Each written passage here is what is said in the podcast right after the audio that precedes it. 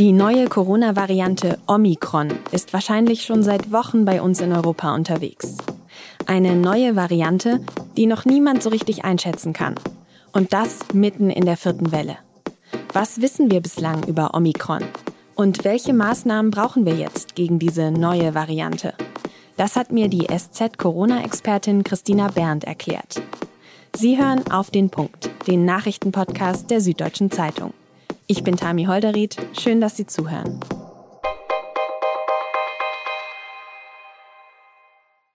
Ich hatte eigentlich gehofft, dass ich bis zum Ende der Corona-Pandemie nicht das ganze griechische Alphabet kennen werde. Das habe ich letztens irgendwo gelesen und ehrlich gesagt, mir geht's genauso. Seitdem die WHO neue Corona-Varianten ja nach griechischen Buchstaben benennt, habe ich einfach schon viel zu viele davon kennengelernt. Alpha, Lambda, My und Delta und jetzt eben vor kurzem Omikron. Die neue Omikron-Variante des Coronavirus. Die Omikron-Variante, die weitet sich auch die tatsächlich hierzulande die wir aus Südafrika Omikron, die neue und womöglich ansteckende. Eine neue Corona-Variante, die Ende November von der WHO als besorgniserregend eingestuft wurde. Während wir ja schon mit Delta genug zu tun haben, macht das Virus also leider keine Pause, sondern ist einfach weiter mutiert in die nächste Variante. Omikron wurde zuerst in einem Labor in Südafrika sequenziert, also festgestellt. Viele Länder, auch Deutschland, haben dann die Einreise aus Südafrika gestoppt. Mittlerweile ist aber klar, die neue Variante, die ist wahrscheinlich schon vor mehreren Wochen in Europa angekommen. Und deshalb sind auch die Expertinnen und Experten einigermaßen besorgt, wie hier der noch Gesundheitsminister Jens Spahn auf einer Pressekonferenz. Äh, das ist das Letzte, was wir jetzt in unserer momentanen Lage noch brauchen können, äh, dass in die Welle hinein noch eine zusätzliche Variante äh, kommt. Aber wie gefährlich ist die Omikron-Variante tatsächlich? Und was bedeuten die Mutationen für die Wirksamkeit der Impfstoffe? Darüber habe ich mit unserer Corona-Expertin Christina Berndt gesprochen. Ich habe sie heute Vormittag am Flughafen erwischt und das hört man auch immer mal wieder im Hintergrund. Christina, wie besorgt bist du denn wegen Omikron? Bislang nicht besonders besorgt. Also wir wissen einfach auch noch sehr wenig über diese Variante. Ja, äh, die Hinweise, die es gibt, die sehen nicht so günstig aus. Also man muss das sicher beobachten. Aber dass ich jetzt sagen würde, wir müssen alle furchtbar Angst haben vor dieser neuen Variante, das äh, sehe ich jetzt momentan nicht gegeben. Was wissen wir denn bislang dazu, woher diese Variante wirklich kommt? Da gab es ja Unklarheiten. Sie wurde im südlichen Afrika zuerst beobachtet. Ja, also die Warnung kam dann am Ende aus Südafrika, aber offenbar war die erste Entdeckung in Botswana. Da wurden am 11. November vier Diplomaten auf diese Variante hin positiv äh, getestet. Die haben also festgestellt, oh, hier ist was Neues unterwegs und haben das auch gemeldet. Und Südafrika hat dann wiederum ein sehr, sehr gutes Virenüberwachungssystem. Die haben also sehr genau hingeschaut und haben dann festgestellt, festgestellt, bei uns äh, ist Omikron wirklich jetzt ganz schnell, hat es sich verbreitet. Es hat in einer kleinen Region die Infektionszahlen nach oben gepusht, so sieht es aus. Und es hat dort auch von Delta übernommen. Das muss man allerdings alles so ein bisschen vor dem Hintergrund betrachten, dass ja in Südafrika gerade Sommer ist. Da gibt es also ohnehin sehr, sehr wenig Infektionen, eine geringe Inzidenz. Und wenn es dann irgendwo mal zu so einem ne, kleinen Ausbruchsgeschehen kommt oder irgendeinem Superspreading-Ereignis mit Omikron, dann kann das auch nur fälschlicherweise so aussehen, als würde dieses Virus Delta jetzt verdrängen. Also genau das muss man eben noch beobachten, ob das wirklich der Fall ist. Und was wissen wir dann bislang über diese Variante? Was unterscheidet sie vielleicht auch von den bisherigen? Ja, auffallend ist, dass die wirklich sehr, sehr anders ist. Sie hat viele, viele Mutationen, nämlich mehr als 50 im Vergleich zu dem Ursprungsvirus und auch viel, viel mehr als Delta. Sie scheint auch im Übrigen von keinem dieser Viren wirklich abzustammen, die wir bislang mit, mit Sorgen betrachtet haben, sondern das scheint ein ganz eigener Ast zu sein. Man fragt sich daher, woher kommt die eigentlich? Also das ist nicht einfach eine Fortentwicklung. Ähm, mhm. Und was Besorgnis besorgniserregend ist, dass viele dieser Mutationen, nämlich mindestens 32, dieses Stachelprotein auf der Oberfläche des Virus betreffen. Ne? Also dieses charakteristische etwas, was da äh, rausragt aus dem Virus. Mit diesem Ding macht ja das Virus uns krank. Über dieses Stachelprotein infiziert es uns, aber auch unsere Immunantwort richtet sich gegen das Stachelprotein. Und wenn das so stark verändert ist, dann können eventuell die Antikörper, die wir nach der Impfung oder nach der Infektion gegen das Coronavirus gebildet haben, nicht mehr so gut angreifen. Das ist die große Sorge. Mhm.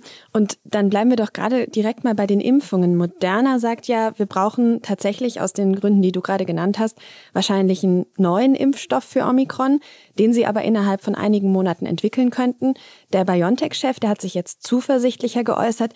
Wie schätzt du das denn ein? Wie gut sind wir mit unseren aktuellen Impfstoffen gegen Omikron geschützt? Ich würde sagen, dass wir immer noch uns ein gutes Stück auf unseren Impfschutz verlassen können. Also alle Fachleute, mit denen ich gesprochen habe, die sagen, der Impfschutz ist ja nicht gleich weg. Ja, bislang haben auch die Impfstoffe alle gehalten gegen die bisherigen Varianten. Ja, der Schutz hat ein Stück weit nachgelassen, gerade auch gegen Delta. Aber vor schweren Verläufen sind wir durch die Impfungen immer noch sehr, sehr gut geschützt. Und die Fachleute, mit denen ich gesprochen habe, gehen davon aus, dass das auch bei Omikron weiter weiterhin der Fall sein wird, so wie es auch der BioNTech-Chef Herr Shahin ja gesagt hat.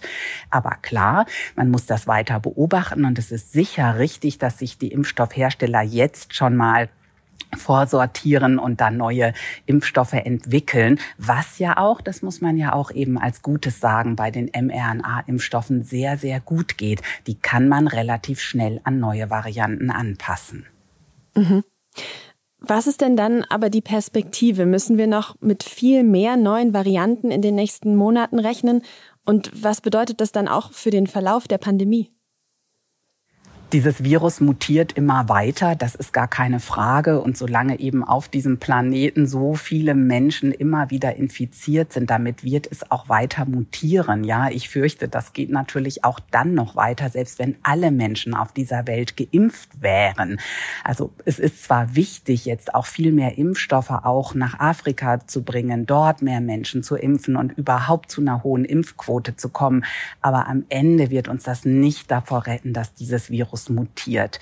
In den allermeisten Fällen wird man sich darauf verlassen können, dass unsere Impfungen weiter halten. Wir werden weiterhin gut überwachen müssen, welche Varianten uns gerade plagen und heimsuchen. Und dann wird man eventuell auch manchmal den Impfstoff anpassen müssen. Ja, sollte sich das Virus wirklich so verändern, dass wir es immer wieder mit ganz neuen äh, Mutanten zu tun haben, dann kann es natürlich sein, dass wir wirklich auf Jahre lang immer wieder eine Boosterimpfung brauchen. Im anderen Fall könnte es auch sein, dass vielleicht jetzt auch die dritte, vierte, fünfte dann irgendwann reicht. Ne?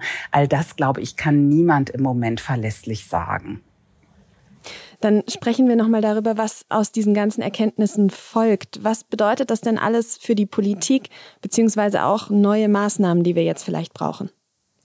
Omikron bedeutet im Moment gar nicht so viel. Ne? Wenn dieses Virus jetzt wirklich infektiöser ist als Delta, dann wird es nach und nach immer mehr Menschen infizieren und dann werden wir am Ende eine Omikron-Welle haben.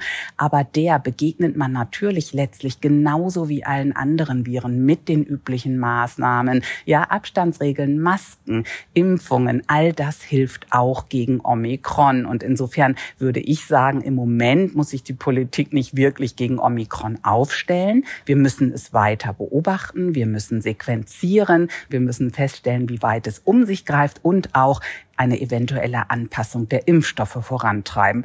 Aber im Moment haben wir es mit Delta zu tun. Ja, wir haben eine massive vierte Welle dieser Delta-Variante. Und das ist im Moment das Virus, gegen das wir angehen müssen. Und dazu brauchen wir aus meiner Sicht dringend schärfere Maßnahmen. Und welche sollten das deiner Meinung nach sein?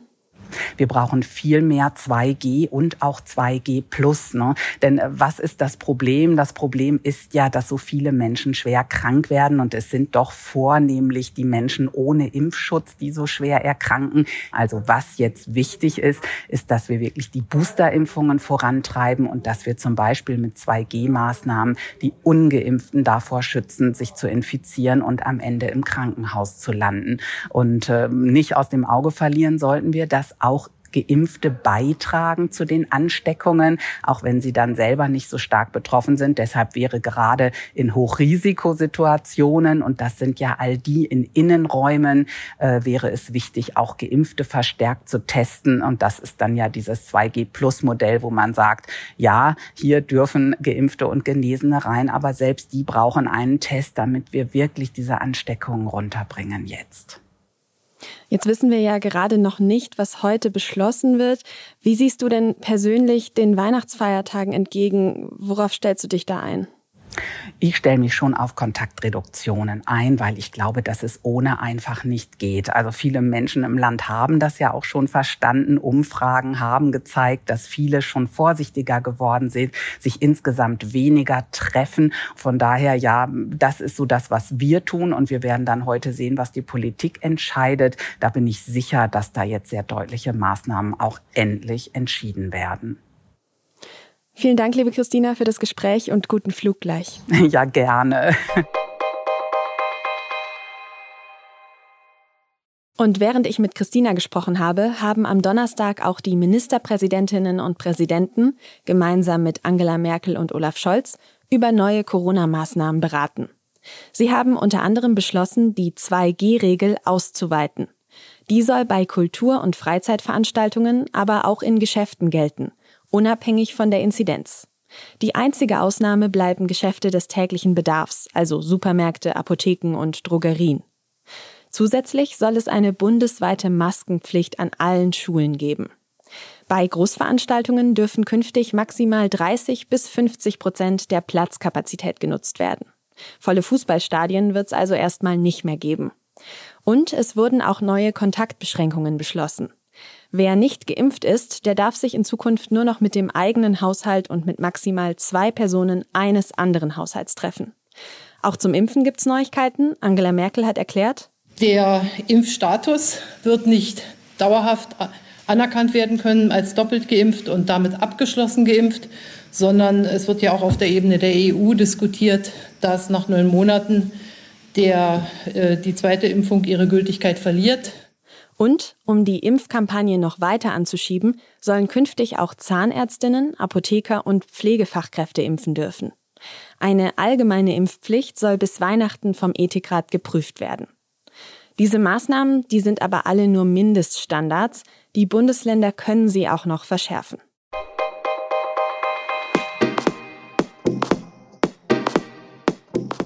Auch bei unseren Nachbarn war heute einiges los. Der ehemalige österreichische Bundeskanzler Sebastian Kurz hat am Donnerstag angekündigt, sich jetzt aus der Politik komplett zurückzuziehen. Mehr dazu lesen Sie natürlich in der SZ vom Freitag. Redaktionsschluss für Auf den Punkt war 16 Uhr. Produziert hat diese Sendung Jakob Linus Arno. Vielen Dank fürs Zuhören.